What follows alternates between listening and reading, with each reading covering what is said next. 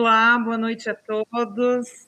É, sejam bem-vindos a mais uma live da Dignitate Brasil, aqui no canal da Igreja Batista Nações Unidas.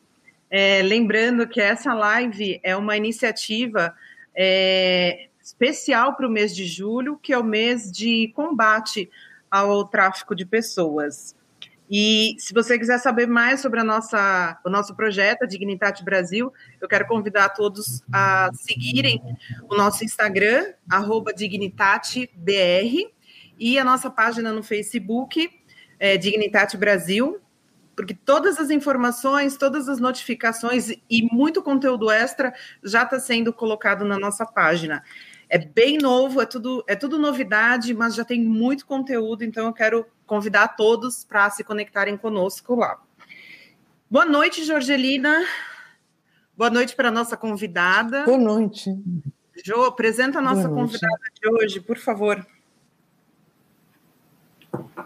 Então, para, para apresentar a Silvana, tem muita coisa para falar, mas vou tratar de ser bem breve. É, primeiro, é uma pessoa que eu amo muito, admiro muito, conheço já de faz muitos anos eu tenho ela tem me suportado muito tem feito muito café para mim. E e ela ela é uma pessoa que que Deus tem usado muito usa muito a vida dela junto com sua família. E uma das coisas que ela é ela é psicóloga e eu vou ler só para não errar psicóloga faz 34 anos como terapeuta de família e especializada em traumas ela é esposa do pastor Marcos Calixto, mãe do Davi, da Talita. É, 14, 14 ou mais de 14 anos de ministério com árabes. E a gente poderia seguir a lista, né? Mas uma alegria, como sempre, poder tiver e uma alegria poder ser parte deste cantinho, né? Amém, amém. Prazer estar aqui e muito prazer estar participando de vocês desse ministério que creio que a gente tem uma parcela de interesse comum, né? Sim. É, sim. é muito é, é muito bom ter parcerias com profissionais e organizações que são muito sólidas, né, que já caminham há bastante tempo, que já lutam essa batalha, né, pela dignidade humana é, há tanto tempo, Silvana. E eu queria começar fazendo uma pergunta, porque normalmente a gente usa muitos termos e nem sempre esses termos são bem claros para nós. É, como, por exemplo, trauma. Né? O profissional de saúde, por exemplo, conhece a expressão trauma de um machucado. Né? Quando a, a, o paciente sofre um acidente, ele é recebido numa unidade de saúde com um trauma. E aí o cardiologista, ou normalmente o ortopedista, avalia. É, do ponto de vista psicológico, né, que é o que a gente está analisando, conversando com você hoje, o que, que é o trauma? Qual é o, a definição de trauma dessa palavrinha e quais, quais são as características de um trauma? A, a etiologia da própria palavra vem de ferida, né? Só que no campo emocional, a gente percebe que o trauma ele obstrui o fluir natural das qualidades, dos potenciais humanos. A, os eventos que ocasionam o trauma podem ser os eventos mais insignificantes, aparentemente, mas que, dependendo do momento da vida da pessoa, aquilo pode causar realmente um rombo. É, como que nós percebemos que uma pessoa está sofrendo um trauma? Ou você que está nos ouvindo, né? Como que você sabe que algo lhe traumatizou? A gente pede que você, lembrando daquele evento, você perceba se aquilo te incomoda. Normalmente a gente trabalha com o trauma de uma forma neuropsicológica, ele tem um momento desencadeante, ou seja, quando eu lembro dessa situação, então é aquele evento, e ele proporciona, ele ocasiona uma reação fisiológica. Me dá frio na barriga, tenho nó na, na garganta, tensão na cabeça. Então, existe uma reação fisiológica. Então, eu tenho um evento desencadeador, uma reação fisiológica, E uma coisa muito significativa e muito importante para a gente resolver o trauma é entender o significado dele para mim. O que eu penso de mim a partir desse evento que ocorreu. A gente chama isso de cognição negativa. Então vamos lá, vamos imaginar. Eu lembro aquela vez que eu estava na escola, pedi para a professora para ir para o banheiro, ela não deixou, eu fiz xixi na carteira e todo mundo riu de mim. Então, toda vez que eu lembro desse evento, que eu fiz xixi na cadeira, eu tenho uma aceleração do meu batimento cardíaco, tenho uma taquicardia. E aí, o que, que eu penso de mim na hora que eu lembro desse evento? Ah, eu sou uma boba. Todo mundo riu de mim, eu sou uma boba. Então, essa cognição acaba sendo um programa mental. E eu vou ver outros momentos em que eu perceba pessoas rindo, eu vou ter uma reação similar. E aí até acumulativa. Às vezes você não uhum. entende. Ah, fizeram uma piadinha sobre mim e eu tenho uma reação horrível. Aí todo mundo, mas Silvana foi uma piadinha tão simples, mas eu não estou reagindo à piadinha hum. só. Eu estou reagindo desde aquele evento que eu fiz xixi na carteira e mais alguns outros eventos que eu não resolvi e que estão dentro de estão numa pendência na minha psique. Aí eu trago toda essa reação emocional que ninguém entende. Às vezes nem a gente mesmo. Eu lembro que quando eu fui fazer essa formação, eu tenho uma formação em MDR, que é uma técnica neurofisiológica, neuropsicológica para trabalhar trauma. E eu lembro que a professora disse assim: é, amanhã na aula eu sugiro vocês trazerem um trauma para vocês resolverem. Não seja um trauma grande, porque nós não temos tempo. Aí eu me sentia naquela escola de bruxos, né? Amanhã vamos fazer uma porção mágica, né? Eu, ai, que trauma, que trauma, que trauma. Aí eu lembrei que eu nunca tinha batido carro, e, e, e, aí, numa ocasião, eu bati, mas foi assim uma coisa leve. O, o trauma é porque era um Mercedes. Não fosse isso, não teria causado tanto trauma. e aí. E aí eu lembrei disso, porque quando eu dirigia, eu sentia um friozinho na barriga. Até ali, gente, eu não tinha percebido que eu tinha ficado traumatizada. Mas aí, estudando, eu percebi, gente, eu tenho um frio na barriga que me acompanha toda vez que eu dirijo. Uau, eu fiquei traumatizada. Então aí eu fui e levei isso para a sala de aula. Aí ela mandou fazer duplas. E a minha dupla disse: Silvana, lembrou de um trauma? Eu disse: lembrei, ela ótimo. Eu vou ser tua terapeuta e você minha paciente. Eu, excelente. E a técnica MDR, ela trabalha é, com os traumas, eles ficam alojados no nosso lado direito do lóbulos do nosso cérebro, no lóbulo direito. Uhum. Então, ele está disfuncional e atemporal. Então, para que o deixe de ser trauma, ele tem que sair do lado direito e passar para o lado esquerdo. Como que faz isso? Com a estimulação bilateralizada dos olhos. O movimento dos olhos direita e esquerda, igual o sono REM, que a gente faz. Uhum. Como eu sou estrábica, eu não me sinto confortável fazendo olho para direita e para esquerda. Então, o que, que ela fez? Ela batia na minha perna, direita e esquerda. Isso é estimulação bilateralizada. Isso uhum. aqui também é estimulação bilateralizada. Por incrível que pareça, em ressonância magnética você percebe uma irrigação cerebral que proporciona sinapses e ajudam o cérebro a processar o trauma. Então, essa minha colega começou a bater e, gente, a sensação que eu tive é que tinha uma cesta e à medida que ela ia bater na perna, alguém estava puxando a cordinha que puxava aquela cesta. E dentro da cesta tinha algo que estava me emocionando muito, que era o meu trauma. Mas eu comecei pensando no carro. Então, a cena era o carro. O que que você pensa de você, Silvana, quando você lembra da batida do carro? Ah, eu poderia ter feito mais. Tá? E qual é a emoção que predomina? Frustração. Então, a sessão de MDR estava montada: cena, pensamento, reação fisiológica e emoção. Fechou. Uhum. Ela começou a bater na minha perna, aí essa sensação da cordinha e vindo a cestinha. Quando veio a cena que eu recordo a morte da minha melhor amiga. Aí você disse: ela morreu de acidente de carro? Então, o que, que uma coisa tem a ver com a outra? A cognição. Minha amiga morreu de câncer E quando ela morreu, o meu pensamento foi: eu deveria ter feito mais. A mesmo pensamento hum. que eu tive quando eu bati o carro. Gente, a hora que, que veio, eu comecei a chorar muito. E eu tentava me equilibrar, porque eu estava num treinamento, uns 40 psicólogos, todo mundo um aplicando no outro. E eu tentava me segurar, mas, gente, resgata a emoção, porque ela está disfuncional nesse lado do cérebro, então ele está processando.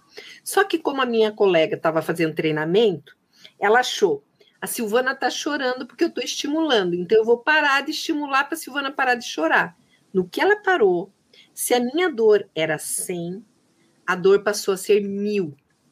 Eu me senti como se eu estivesse no enterro da minha amiga. Então, isso é para vocês verem a, a, a vida intacta emocional de um trauma. É como se você tivesse um freezer emocional e fica guardado com todas as nuances, com todos os detalhes. É incrível, é incrível. É como viver aí, de novo, né? Uhum. E uhum. o fato de Cintia ela parar de me bater, eu fiquei na cena. É como se eu estivesse dentro do enterro. Uhum. Aí eu abri o olho, olhei para minha colega e disse: por favor, não pare de estimular. Porque o fato de estimular bilateralmente você passa pela cena traumatizante, mas não fica nela. Agora, o fato dela parar de me estimular, ela me deixou uhum. parada na cena traumatizante. Aí, tadinha, ela começou a bater rápido. e aí veio outra cena ligada, que foi a morte da minha avó, que a minha avó era católica apostólica romana. Eu evangelizava ela e no dia que ela morreu, eu fiquei achando eu não evangelizei suficiente eu deveria ter feito mais. Gente, a ligação do trauma da batida do carro era com 40 anos. A morte da minha avó era com 18. Olha, em uma hora e quinze eu vivenciei esses traumas. Essa técnica é muito potente, com crianças muito mais ainda, para você é, ajudar a processar os traumas e, principal, reprogramar a mente. No lugar de pensar eu deveria ter feito mais, o que, que eu comecei a pensar? Fiz o que deu. Pronto. Eliminou todos os sintomas fisiológicos e parou de ser um trauma na minha vida. E isso, então, por exemplo, esse, essa reprogramação mental, você substituiu, como era o mesmo pensamento para as três situações, né, do acidente, da sua avó e da sua amiga, essa reprogramação mental é como se ela resolvesse essas três situações, vamos dizer assim, ou tratasse essas três situações. Isso, Cíntia, o teu cérebro traz todas as situações ligadas ao teu trauma. É. Então, por exemplo, a, a, a, eu sou burra. Então eu vou lembrar, eu sou burra quando meu marido me bateu e me chamou atenção. Eu vou lembrar, eu sou burra quando eu não passei no vestibular, minha mãe disse que eu era burra. Eu vou lembrar que eu era burra quando eu estava na escola e não conseguia fazer a conta de matemática. Eu vou, você sabe? Então tudo que está em tendência pela estimulação bilateralizada, o teu cérebro resgata aquilo que não foi processado. Entendi. E é impactante, Freud, né? É, é, impactante. Freud trabalhava isso como a, aquela associação liberada, associação de eventos. Só que hoje a gente sabe que pela estimulação neurológica, realmente o teu cérebro traz tudo que precisa ser organizado. Uhum, uhum. É, é muito forte porque estou de entender que Deus criou a nossa mente de uma forma tão maravilhosa e ao mesmo tempo que Deus ser o pai de todas as ciências, né? Uhum. Como que mostra para o profissional, segundo a área, como trabalhar, como chegar a essa cura, como como achar a ferida, né? Qual é a ferida, onde está a ferida, aqui. É, eu acho isso impactante. E quando a gente fala em temas de vítimas de, de tráfico humano, de exploração, de abuso sexual, é, uma coisa que, que a gente fica olhando, e eu lembrava de dois casos que eu acompanhei ao mesmo tempo. Um dos casos era uma menina que tinha passado por muitos abusos desde muito criancinha até adulta, e a outra tinha passado, em teoria, até onde a gente conhecia da história, só um caso muito grave. Mas na hora de tratar os traumas, a hora de tratar a ferida, a menina que tinha passado por um histórico muito mais pesado, foi mais simples tratá-lo, e a menina que tinha passado por um trauma que parecia mais simples, levou um processo muito, muito mais comprido e mais trabalhoso. Silvana, como, como se pode entender esta história de, ser. Mas se o trauma de uma e outra parecia uma pior que outra, por que acontece este processo? É que é, a, tem, é uma conjuntura, é uma série de fatores. A idade de quem é, quem foi, quem foi, digamos assim, traumatizada, a minha idade do trauma, isso é um fator muito importante. Então, porque a capacidade de eu processar aquilo, de eu entender. A maior parte das crianças abusadas, pela fase delas estarem no egocentrismo, elas entendem que a culpa do abuso é dela. Hoje é. mesmo eu conversava com uma mãe que me contava que o marido agrediu terrivelmente a filha, porque não tinha acabado com, de comer tudo, toda a comida do prato. E ela disse: Silvana, eu, eu saí para proteger, para ele não bater nela, mas ela, o que me chocou foi depois ela correr para ele e diz: Papai, bate aqui na mão, amigos. Ela, ah. Sil, ele era o agressor.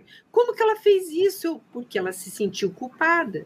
Se ele claro. ficou nervoso, era ela a culpada. Claro. Então, é, quando você é abusada numa fase que você está é egocêntrica, você não fala, ele é um pedófilo, ele é um hum. sem vergonha, ele é um louco. Não, eu sou suja, eu não é, presto, é, é. eu provoquei isso. Então, isso são todos os programas mentais que você vai ter que trabalhar um a um. A uhum. outra questão, a, as crianças tímidas, né? O Golligan trabalha muito sobre isso em inteligência emocional. A cada cinco nós temos duas tímidas.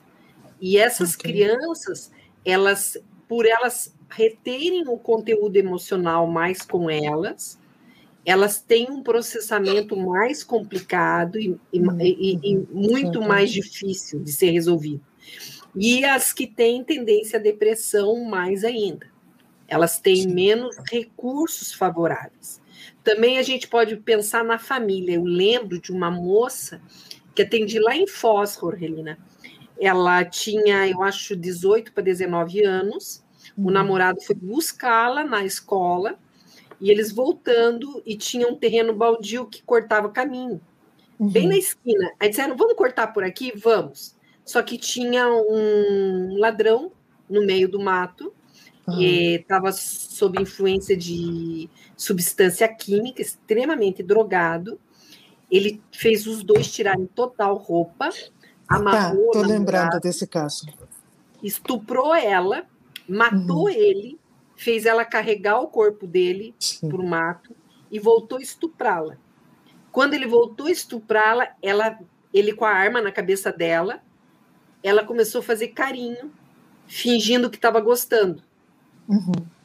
E aí ele foi relaxando. Quando ela percebeu que a arma baixou, ela pegou força, empurrou ele e saiu correndo. Até ele achar a arma no escuro, ela uhum. já tinha fugido.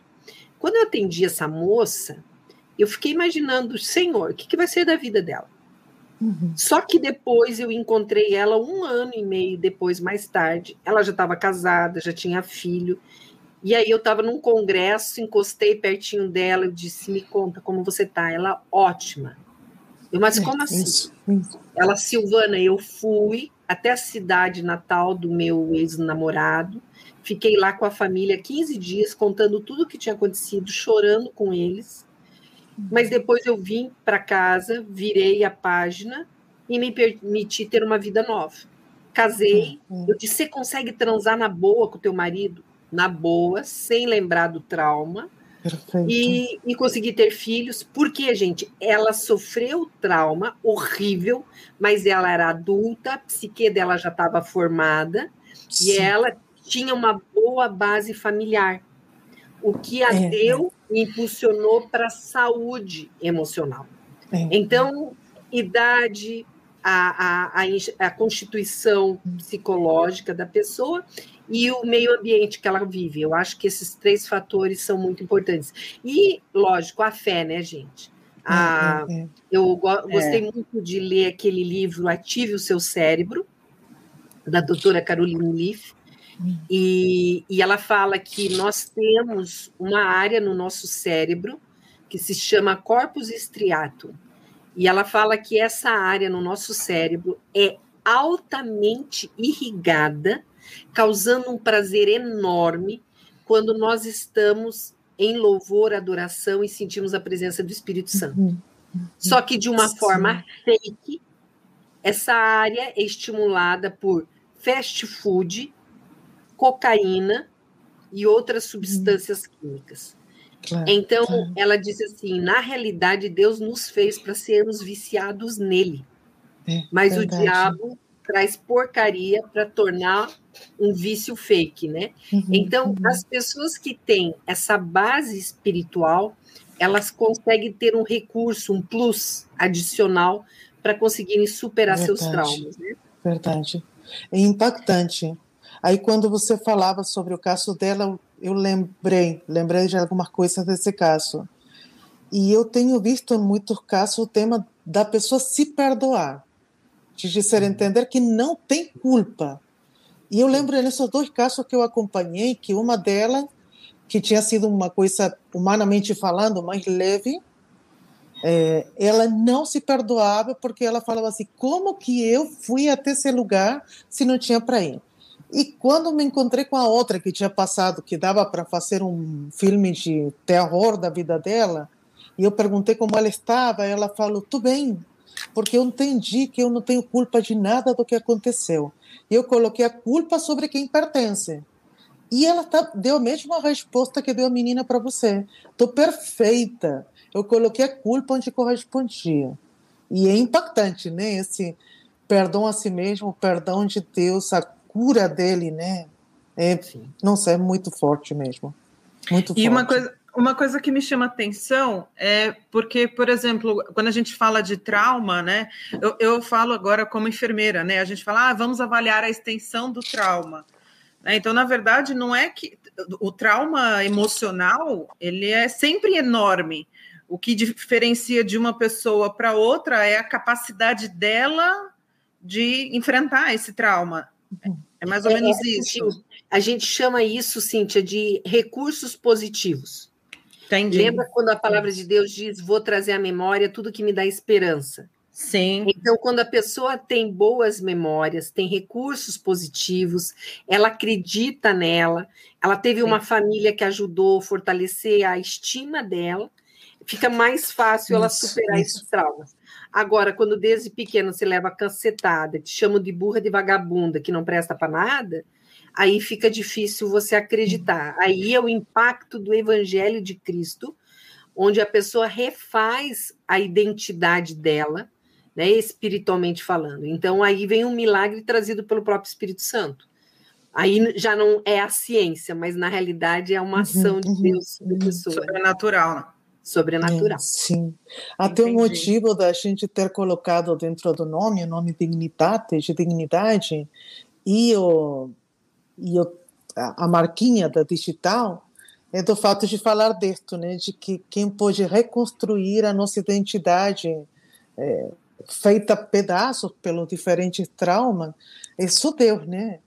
Sim. É, Sim. E é impactante, porque cada, cada coisa que você ia falando me fazia lembrar disso, essa marquinha que nos faz únicos, né? Isso tem, tem uma pergunta, tem uma pergunta da Aline que diz como é trabalhado o trauma que a pessoa sofreu e não lembra, mas o organismo dela vive esse trauma? Qual a sua orientação? Ah, como Aline, como eu te falei, o trauma ele tem elementos. Então você diz, ela não lembra, então falta a cena. falta fotografia.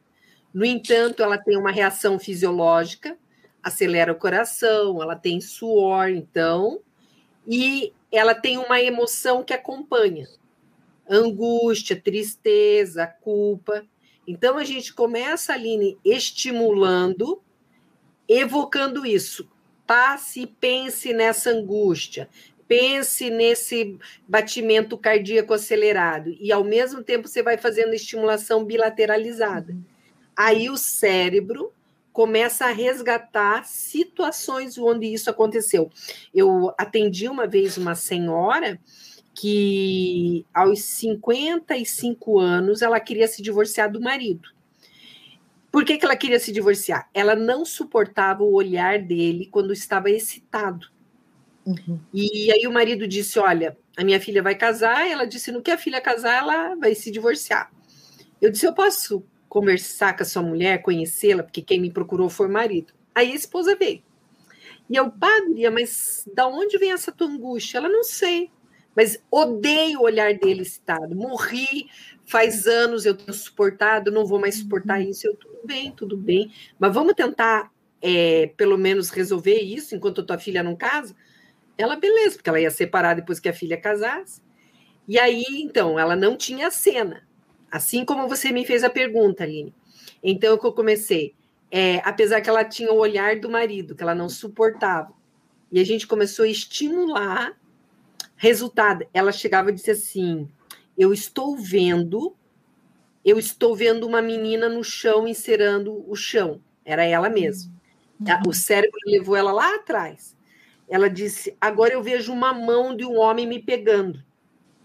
Ela ia vendo em pedacinhos, o cérebro ia resgatando. Porque às vezes você não tem condição emocional de entrar Isso. em contato direto com essa memória porque às vezes foi teu avô, às vezes foi teu pai.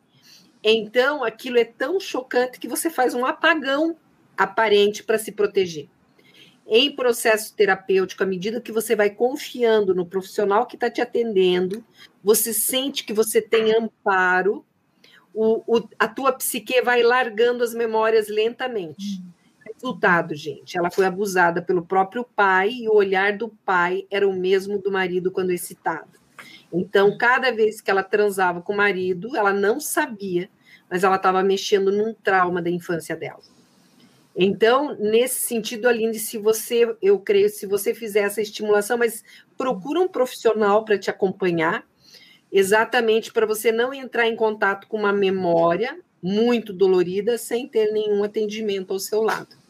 É, era isso que eu ia mencionar, Silvana, porque é, eu lembro de uma logo que eu comecei a conversar com a Jorgelina, a gente tinha uma, um calhamaço de artigos é, em espanhol, em inglês, e aí a gente estava pensando né, em como que a gente podia pedir para as pessoas nos ajudarem na tradução dessa bibliografia para a gente montar os nossos, o, o, nosso, o nosso conteúdo, né, a nossa biblioteca. E a Jo mencionou: ah, não, mas isso é um pouco perigoso, porque as pessoas vão traduzir esse conteúdo, a gente não sabe o que, que isso vai desencadear nelas quando elas lerem, por exemplo, sobre traumas, sobre abusos, sobre né, violência. E aí, agora você explicando, me, me vem essa, essa referência né, do, do dos gatilhos. Porque. É, é, é, é, só que é interessante a inteligência da psique, Cíntia. Ela, ela, ela, ela avalia se você tem suporte técnico do lado uhum. para você se abrir. Eu lembro de uma amiga minha, nós fomos assistir uma palestra sobre abuso sexual infantil. Enquanto nós estávamos em meio à palestra, eu vi ela saindo para fora, assim, mas assim, tipo um raio. Uhum. Eu, opa, saí atrás. Quando vejo ela chorando compulsivamente lá fora, eu disse: o que aconteceu? Ela acabei de lembrar que o professor de piano me abusava enquanto me ensinava piano. Uhum. Porque ela estava num ambiente protegido, vários gatilhos, mas por que, que ela não tinha lembrado antes? Porque ali ela sentiu que tinham pessoas que iam ampará-la e cuidar. Então a psique deixa aquilo emergir.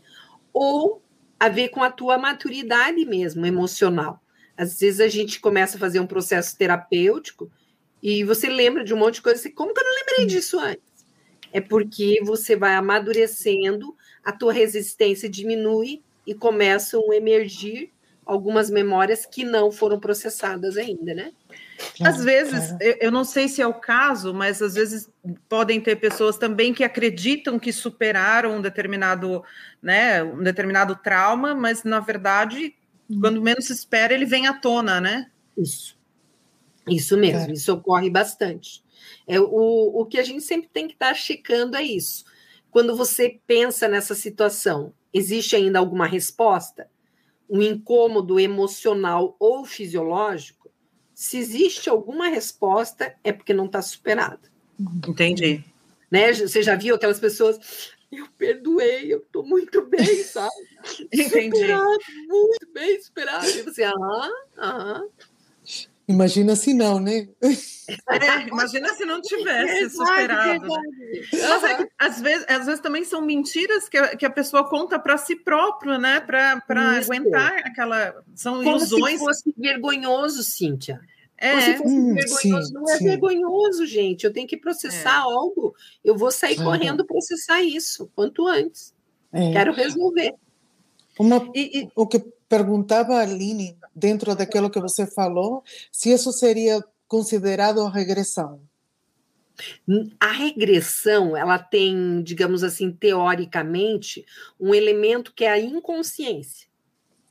E o MDR é um processo todo consciente.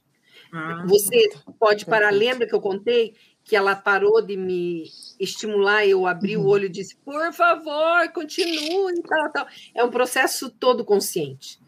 Tanto é que a crítica teórica à regressão é exatamente ser um processo inconsciente onde os seus é, resultados não são permanentes. Uhum. O, MDR, o MDR não. É totalmente consciente e por isso a gente tem visto resultados muito bons e permanentes. Essa ia ser a minha pergunta. O resultado que você tem visto nestes últimos anos, desde que você usa essa metodologia? Olha, Rogelina, eu não tenho assim, tipo, fazendo uma avaliação, anotando todos os casos, uhum, mas assim, mas é, eu acredito que de 75% a 80% de sucesso. Nossa, é alto? Muito. Pô, parece alto, né? Muito, muito não é. alto. Nossa, a, a, é, não é bom com pacientes dissociativos, não é okay. bom com pacientes altamente medicados, as respostas, okay. porque você toma uma medicação para ter uma resposta neurológica letárgica, né? Uhum, então, uhum. e com pacientes muito ansiosos que não conseguem se concentrar. Então, tem pacientes. Okay. Ah, eu não consigo pensar. Eu não consigo, Silvana, eu não consigo pensar. Então, aí a gente tenta trabalhar respiração, relaxamento. Então, uhum. esses indivíduos. Agora, quem é terapeutizado, é, eu atendo muita psicóloga que procura para fazer. Claro. Gente, é uma delícia atender.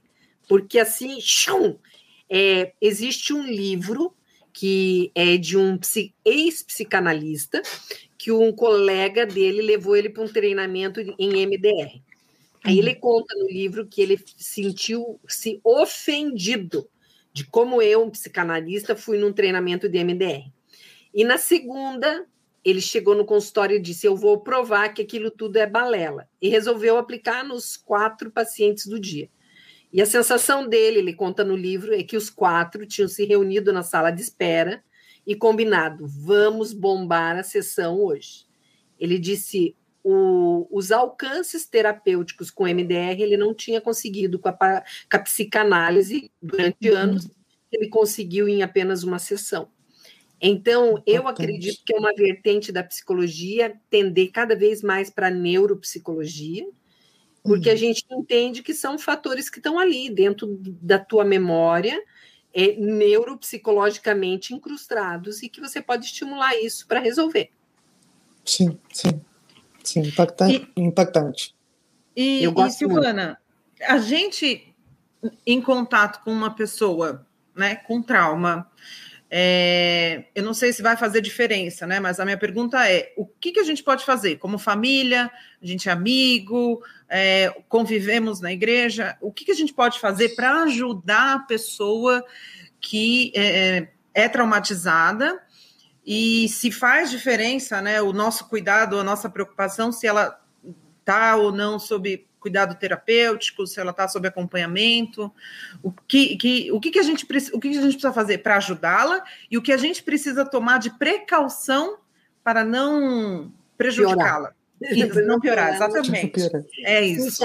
A, a coisa que eu vejo com maior prejuízo é a ausência da validação. Ah, você está exagerando. Pare. Não, você deve ter provocado. Com que roupa que você estava? Ah, então a ausência da validação. Eu lembro de uma paciente minha que já adulta foi estuprada por um ladrão e o cunhado acompanhou ela até a delegacia.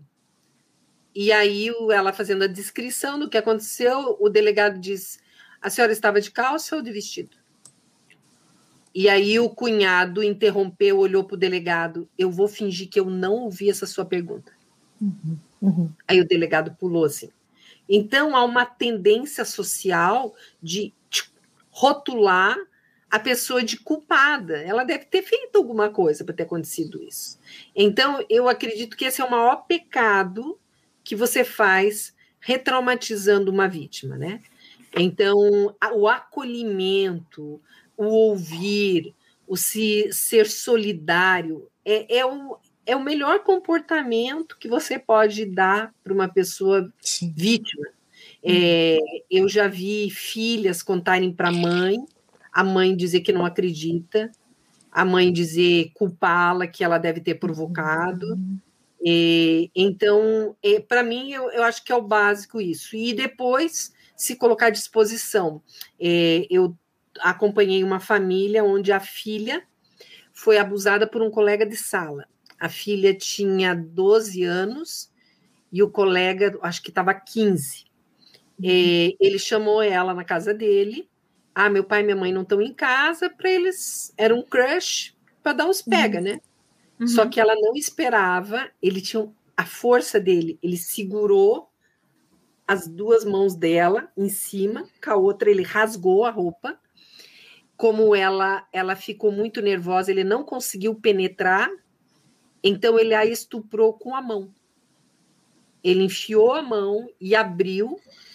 Ela teve um sangramento, aí depois ele penetrou e, e ela saiu daquela casa juntando suas roupas, foi para a primeira farmácia, lá deram uma pílula do dia seguinte, e ela foi para casa, tomou banho e falou para ela mesma: Vou fingir que nada aconteceu e eu vou esquecer uhum. isso. Vou fingir que nada aconteceu e eu vou esquecer isso. Vou fingir que nada aconteceu. Até que um ou dois anos depois teve uma discussão em casa e ela gritou e acabou falando tudo porque ela estava agressiva, ela estava muito diferente. E foi interessante que a mãe e o pai, extremamente indignados, queriam ir para a delegacia para fazer denúncia, mas ela não queria. E esse menino, ela era a terceira menina que ele tinha estuprado. Nossa. Na cidade, era uma cidade do interior aqui no Brasil. E, e aí ela, ela, ela procurou as outras vítimas e, e as outras vítimas disseram: Nós não vamos acompanhar você na delegacia. Uma delas disse tinha medo que o pai matasse o menino e matasse uhum. ela. Então ela disse: Eu não tenho condição, eu vou negar, e por favor não vá. E a outra vítima negou desde o início. Então, essa menina, a família trouxe para eu atendê-la, e ela dizia para mim: ela, se não adianta, eu não vou denunciá-lo. Eu não vou denunciá-lo porque eu não tenho estrutura emocional para isso. E para a família foi péssima. A mãe, a mãe quase atropelou o menino na rua. A mãe está respondendo o processo por causa disso. A mãe disse: Silvana, eu não me aguentei. Eu vi aquela peste, eu queria atropelar, que não sei o quê. Mas a respeitá-la, né? Eu acho que faz parte do processo, porque ela disse, Silvana, eu vou ser outra vez violentada pela minha cidade. É uma cidade do interior e todo mundo vai dizer o que, que ela estava fazendo na casa dele. É, sim, e ela disse: sim. Eu não vou aguentar isso. E as outras meninas, eu não vou expor as outras meninas, então vai ser a minha palavra contra a dele. E ela escolheu isso, e aí a família resolveu mandá-la para fora do país para que para ela tentar exatamente pensar em outras coisas. E foi interessante que ela começou a ter é, confusão de identidade de gênero, que é o que a uhum. gente vê muito acontecendo. Eu não quero ser mais mulher. Ela é uma menina extremamente linda e atraente. Começou a se vestir com roupas de homens, de menino, disfarçar o peito, não gostar de ter bunda, querer cortar o cabelo que nem Joãozinho. E eu já atendi aqui em consultório meninas que vêm querendo dizer que querem mudar de sexo, querem tirar o peito fora, querem cirurgias. E eu disse: você não quer mudar de sexo, você quer se camuflar com medo de sofrer um novo abuso. Então, às vezes, eu vejo algumas pessoas mudando o seu gênero mas não porque ela tenha isso como um transtorno biológico de nascença, mas como fruto de trauma não tratado. Uhum. uhum. E, infelizmente, nossa sociedade não está indo à, profundidade uhum. que o caso necessita para cada um, né? Sim, sim. E a gente vê muito isso, né, de querer é, se proteger para não voltar a ser ferido, né? se disfarça com, com que acha que pode chegar a ajudar. Tem várias perguntas. É, tem uma das perguntas da Cíntia Santos que ela fala assim: é, um homem que na fase adulta apresenta compulsão sexual pode ter essa compulsão como resultado de abuso? E eu sei que ela fez outra pergunta antes dessa. Não, é a mesma. Ela é a mesma, ela repetiu, é. né? Ah, é. ok. Pode, Pode, pode, pode ser, porque o que, que acontece? A gente já, já atendeu homens com compulsão, porque como eles foram abusados quando meninos, fica dentro da, da, da mente deles, eu sou gay, eu não sou homem, é, eu sou boiola, eu sou frutinha. Então, hum. aí ele fica querendo transar, transar, transar, transar, para reforçar a sua identidade sexual. Pode? Uhum. Pode. A gente não pode bater o carimbo, né, gente? Claro, Tem que claro. dar uma avaliada geral, mas pode sim. Eu já já já trabalhei com casos similares. Agora também, às vezes, os, a iniciação sexual do menino também é uma violência. Sim, Eles pegam um sim. menino de 8, 9 anos, leva para um prostíbulo. Eu lembro de um homem que ele tinha dificuldades sexuais, porque com sete, oito anos o pai levou ele num prostíbulo, as prostitutas pegavam o pênis dele, ai, o pipizinho, olha o pipizinho, o pipizinho. E aí, quando ele casou, infelizmente, um dia a mulher usou a mesma terminologia, aí desencadeou, ele não conseguia mais ter ereção, até trabalhar com esse trauma. Então, é, são meninos que os pais, com medo que eles se tornem homossexuais, expõem eles precocemente a filmes pornográficos, a situações, uhum. e aquilo traumatiza o menino. E às vezes a compulsão é uma resposta à ansiedade nessa vida sexual dele, né? Uhum. Sim, sim. Silvana, uma, uma dúvida, quando você falou para a Jo desse dessa porcentagem de, de sucesso né, nos casos com a técnica do MDR, é, ela ah, funciona melhor em homens, em pacientes homens ou mulheres? Existe essa distinção? Não, não, não. Ah, o que eu vejo é, é a capacidade, Cíntia, de concentração do paciente. Uhum. Quando o paciente ah, tem uma boa concentração, porque você tem que fechar os teus olhos, hum. ou com o olho aberto, ir para a direita e para a esquerda, e, e, se concentrar na cena. Então, pacientes dispersos. Ah, ah, então, ele tem. Tanto hum. é que com esses pacientes eu peço que eles vão verbalizando o que eles estão lembrando, para ajudá-los a concentrar mais. Agora, pacientes com alta concentração, gente, é uma delícia ver é. o processo. E, é. e, principalmente pacientes com recursos. Quem lê, quem estuda, quem já fez terapia, okay. a, ele tem muito recurso. Então, o cérebro faz. É, eu mesma aplicando a, a, a, técnica em psicólogas, ou psicólogas me aplicando. Gente, é, é, é, é muito bonito ver a, a resposta. É muito gostoso. É, se vocês quiserem ler mais, o livro é, é Cura em Velocidade Máxima, David Graham, eu acho, que é esse psicanalista que se transformou hum. um terapeuta em MDR. Ele escreve muito bem e, e ele apresenta a técnica de uma forma muito suave e realmente é um nível de resposta. Só que eu, eu falei esse nível de, de resultado não só para pacientes com traumas sexuais. Eu trabalho com paciente uhum. ansioso, paciente depressivo, tá? Então, uhum. isso de uma forma geral. Trauma sexual, é, é, eu, eu vejo assim, as respostas são muito boas quando é um trauma focado. O que, que é um trauma focado? Quando ali eu fui estuprada, pum. Agora, quando okay. eu fui estuprada, aí eu viajei, aí eu trabalhei como prostituta, aí eu apanhei, aí eu fiz, aí esparrama. Aí você tem vários traumas a serem tratados. Uhum. Então, agora quando ele vem assim, por exemplo, você vem, ah, Silvana, eu fui assaltada, você vem trabalhar o assalto, bum, você em duas, três sessões o trauma está resolvido.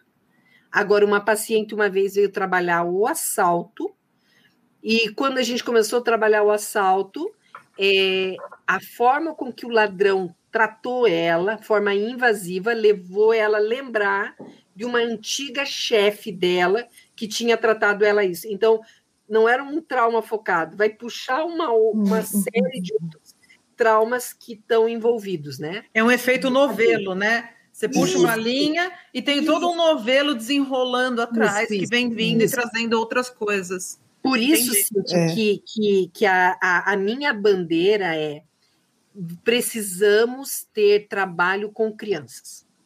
Sim, Porque sim. se nós trabalharmos adequadamente, eu lembro daquele senador Malta, eu escrevi para ele apresentando a técnica MDR e tal, porque ele estava toda com uma bandeira com a questão de abuso de crianças, porque nós precisamos treinar profissionais, dar ferramentas para que, gente, a resposta com criança é absurda. Sim, o quanto sim. é rápida a resposta. Uma criança em MDR voa, voa. Só que você trabalha de forma lúdica, né? Você vai explicando para ela e a criança e ela vai lembrando, processa rápido e você evita que ela vai ter essa cadeia de trauma, né? Sim. E uma coisa que eu sempre falo, que digo, que se o trabalho você faz desde criança, é, poupa o nosso trabalho, porque a gente pega a vítima quando já está feita pedaço e que parece que ninguém vai conseguir fazer nada. Aí sim que só o Espírito Santo. Porque quando você começava a falar, dizer, ah, quando uma vítima é, tem um monte de processo, eu fiquei pensando, digo, hum, são todas as vítimas que a gente recebe com esse monte de processos, né? E, e a a, a impressão, é. quando, por exemplo, isso que a Jo fala, me faz referência ao, ao caso que a Silvana contou, né, da menina que ela foi fugindo, que ela foi saindo, né, da casa do menino, foi pegando a roupa e pegando as, isso. isso é, essa é uma figura que a gente usa muito, né? A pessoa emocionalmente ela está recolhendo seus cacos, é, seus é, é. pedaços, porque ela não está inteira, né? Sim, sim, sim, verdade. Verdade. É. E, e, eu acredito que é um, é, é, é, é um programa terapêutico sistêmico, né? Você trabalhar com a pessoa fisicamente, a saúde dela física, emocional, espiritual e social né? Nós precisamos ajudar Isso. essa pessoa a voltar a, a, entender que ela é, é produtiva, é. que ela é inteligente, que ela é capaz, né? Porque essas vítimas de, de, de abuso sexual, com frequência, vão se tornar prostitutas, porque elas entendem Sim. que elas são sujas, que elas não prestam, então elas foram feitas para isso mesmo, né? Eu uma vez ensinei sobre o tema de tráfico humano um grupo de meninas do Mensageiro do Rei meninas de 8 a 12 anos. Uma das meninas se aproximou a falar e ela fez um exame da vida da, da mãe dela, da vida dela. Ela falou: pelo que você falou lá, a minha mãe deve ter sofrido abuso, ela troca de namorado o tempo inteiro, e eu entendo que, pela idade que eu tenho e como estou me desenvolvendo, é melhor eu ir a morar na casa da minha tia, que ela é cristã, e vai me cuidar. Uau, eu acho impactante. Eu acho impactante a madurez dela. Ela voltou na casa, falou para a mãe de Jesus, é, explicou por que ela queria ir para a casa da tia. É, o pastor da igreja ajudou em todo esse processo e ela levou esse processo ao ponto que hoje a mãe está convertida, está na igreja, a mãe, a vida da mãe mudou e ela não precisou entrar nesse buraco que ela olhou dizendo se eu não faço alguma coisa, eu vou entrar nesse buraco também. Eu eu sou fã dessa menina porque eu achei impactante o processo que ela fez, sendo muito muito criança. É, e então é realmente criança, a gente tem que pensar nisso de aquelas crianças que passaram por crise, seja o trauma que seja, né, do pequenininho ou enorme do abuso, que a gente tem tanto abuso sexual dentro de nossa infância, lamentavelmente. Eu sei que o tempo está apertado, que tem um monte de perguntas, peço perdão para todo mundo, mas tem uma pergunta que não quer calar. A última vez que eu esteve em Curitiba, a gente falou sobre Casa Ruth. E eu quero saber alguma coisa dessa casa e o que você pode contar para a gente. Bom, gente, é, quando eu me apaixonei pelo MDR, né, é uma técnica, se você for ver, tem terapeutas no Brasil inteiro, só que as sessões são caríssimas. Então, eu queria um espaço para democratizar o atendimento. Então, sempre foi meu anseio ter uma casa de atendimento às mulheres vítimas de abuso sexual, físico e psicológico. Então, a gente, é, junto com o Projeto Vida, né, que é uma ONG, eles nos abraçaram e a gente está se organizando para ter esse espaço. A gente só está esperando a pandemia baixar um pouquinho. Então, vai ser uma casa é, que vai ter alguns lugares para hospedar mulheres que não sejam de Curitiba. Uhum. E as mulheres de Curitiba e cidades próximas vão poder passar como uma clínica dia. Então, a nossa ideia é: já temos psicóloga que tem treinamento na área, não sou eu, mas é uma outra profissional que vai estar na casa atendendo as mulheres e a nossa ideia exatamente, já temos é, uma missionária que trabalha também a parte é, espiritual emocional, e a nossa ideia também é junto profissionalizar as mulheres que quiserem isso, né? Então a Casa Ruth vai ser esse espaço. Temos mulheres na Suíça, na Alemanha nos apoiando, brasileiras nos estimulando a isso, exatamente por sentir a necessidade da gente fortalecer a mulher. E assim que a gente inaugurar a Casa Ruth, eu brinquei, eu quero a Casa Rutinha, porque depois de uns seis meses eu quero começar com crianças urgentemente, Perfeito. por causa dessa demanda, né? Que a gente Perfeito. vê realmente as crianças precisando de atendimento adequado para elas se recuperarem do que elas têm sofrido. Uhum. Você falou que estamos convidadas para ir com a Cíntia, é isso que você falou, né? claro, pode vir de malecuia, pode vir de malecuia. E ainda, Rogelina, eu não sei, Deus tem um, um mistério com Curitiba. Eu soube há Sim. pouco tempo que está vindo uma missionária com formação fora do Brasil para atender só filhos de missionários que foram abusados no campo. Hum. E ela está abrindo a base dela em Curitiba. Então, então eu, eu escuto essa fofoca também. Aham, aham. Então sejam bem-vindas. É. Arla ou Sarla. Ai, Chucrã. Fala não que a gente vai, a gente vai, leva mochila, leva tudo. Pode né? vir, pode vir, sim. Inclusive, a gente vai estar abrindo para profissionais, é, psicólogos que queiram vir, ver toda a parte clínica que a gente vai estar trabalhando. A gente quer fazer essa troca, porque a nossa ideia é ampliar, ter casas roots no Brasil, né? Sim, eu já sim. tenho uma, uma paciente que eu atendo em Joinville e foi coisa mais linda. Ela é filha adotiva e a mãe adotiva é, quebrou o nariz dela com soco E aí eu estou trabalhando esse trauma dela, e ela disse, Silvana, é, Deus me disse que eu vou abrir esse ministério aqui em Joinville. Eu disse Perfeito. com certeza, porque a palavra de Deus diz que Deus transforma realmente o que era maldição em bênção. Então eu acredito sim. que todos esses feridos, como diz lá em Isaías, né? A gente veio exatamente para transformar esses corações uhum. quebrados, para retirar das prisões e realmente levar cura em nome de Jesus para essas pessoas. Uhum. Sim, sim. Silvana, é, você mencionou dois livros né, ao, ao, longo da nossa conversa. Como pode ser do interesse do pessoal, que eu estou vendo que é a coisa, né? O pessoal gostou do, do tema e da abordagem. Uhum. O primeiro livro que você mencionou é O Ative o Seu Cérebro, da Caroline Leaf. Isso, correto? muito bom. E o outro é o Cura em Velocidade Máxima, do David Grand. Isso, isso. Tá bom. Muito então, bom. Quem tiver interesse em rápido, conhecer... Hein? Uhum. Uma leitura disponível para todo mundo. Se vocês né? quiserem, se vocês colocarem no YouTube EMDR, vocês vão ver vídeos explicando hum. a terapia. E se você entra www.mdr Brasil, você vai poder localizar onde tem os terapeutas de MDR no Brasil. Ah, isso é legal também. Uma terapia uhum, uhum. especializada, tá bom? Excelente. E muito bom é, escutar uma vez mais sobre isso e, e ver a possibilidade daquilo que a gente já tem conversado, né? Deste trabalho em, em parceria. Né? Numa organização tem como trabalhar sozinho, para isso a gente é corpo. É, e é tão importante, é impactante, né?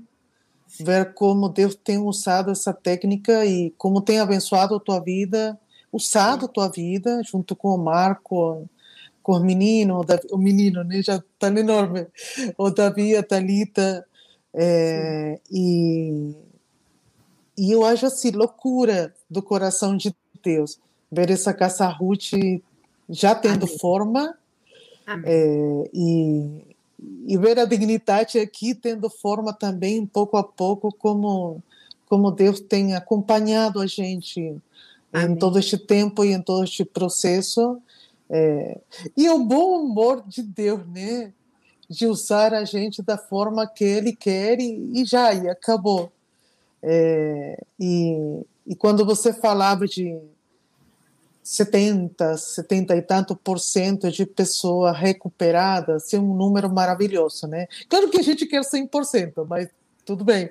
Mas é muito maravilhoso saber que, que isso é uma realidade, né? Então, Bem, pergunta tem um monte da pessoa, minha, da Cíntia, é, mas gratidão. A palavra principal hoje à noite eu acho que é gratidão. Amém. E se precisar, qualquer coisa a gente combina um outro dia para vir responder essas outras ah, perguntas, tá bom? Perfeito. porque a ideia é, é, propagar cada vez mais pessoas realmente vestindo essa camisa, né? Sim, sim. Sim. Tá? Meninas, obrigada pela possibilidade e fechando cada vez mais essa parceria aí. Muito obrigada. Sim, sim. Nós que agradecemos, Silvana. É, que Deus te abençoe, que Deus abençoe o seu trabalho, que abençoe a Casa Ruth. É, assim como a gente já vislumbra a Dignitate como uma, né, uma organização grande, presente em todos os estados do Brasil, ajudando muita gente. A gente enxerga também com os olhos da fé amém, amém. A, a, Casa Ruth, o seu trabalho, amém. ajudando muita gente que precisa. Em nome e a gente, de... Amém, aleluia. E a gente agradece também a todo mundo que mandou pergunta, participou. Sim, sim. Ainda dá tempo só falando, eu tenho um canal no YouTube simplesmente Silvana Leone Calisto. Se vocês quiserem acompanhar, tá? Fica o convite. Só se inscrever no canal da Silvana, então, simplesmente. Tá bom. Legal. Jô, mais algum aviso? Sou muito obrigado, muito obrigado, Silvana, por esse momento, por todo o aprendizado. Uhum. É, depois, em privado, te mando um monte de perguntas, mas não hoje, fica tranquila. Hoje não te perturbo, obrigada, não. Obrigada. obrigada. Amanhã tem um paciente às sete da manhã. Meu Deus. E, e, um grande abraço, Deus te abençoe, continue Amém. te usando. E para todos que participaram hoje, Deus abençoe. E cada pergunta que tenho, entrem lá e simplesmente façam as perguntas, é, vejam no material e, e continuemos sendo de bênção para as pessoas que nos rodeiam. Ah, o Instagram é underline Silvana Calisto. Às vezes é mais fácil para se comunicar por ali, tá bom? Ah, verdade, verdade. Tá certo. Então, gente, boa noite, boa semana a todos, que Deus abençoe e até a próxima segunda.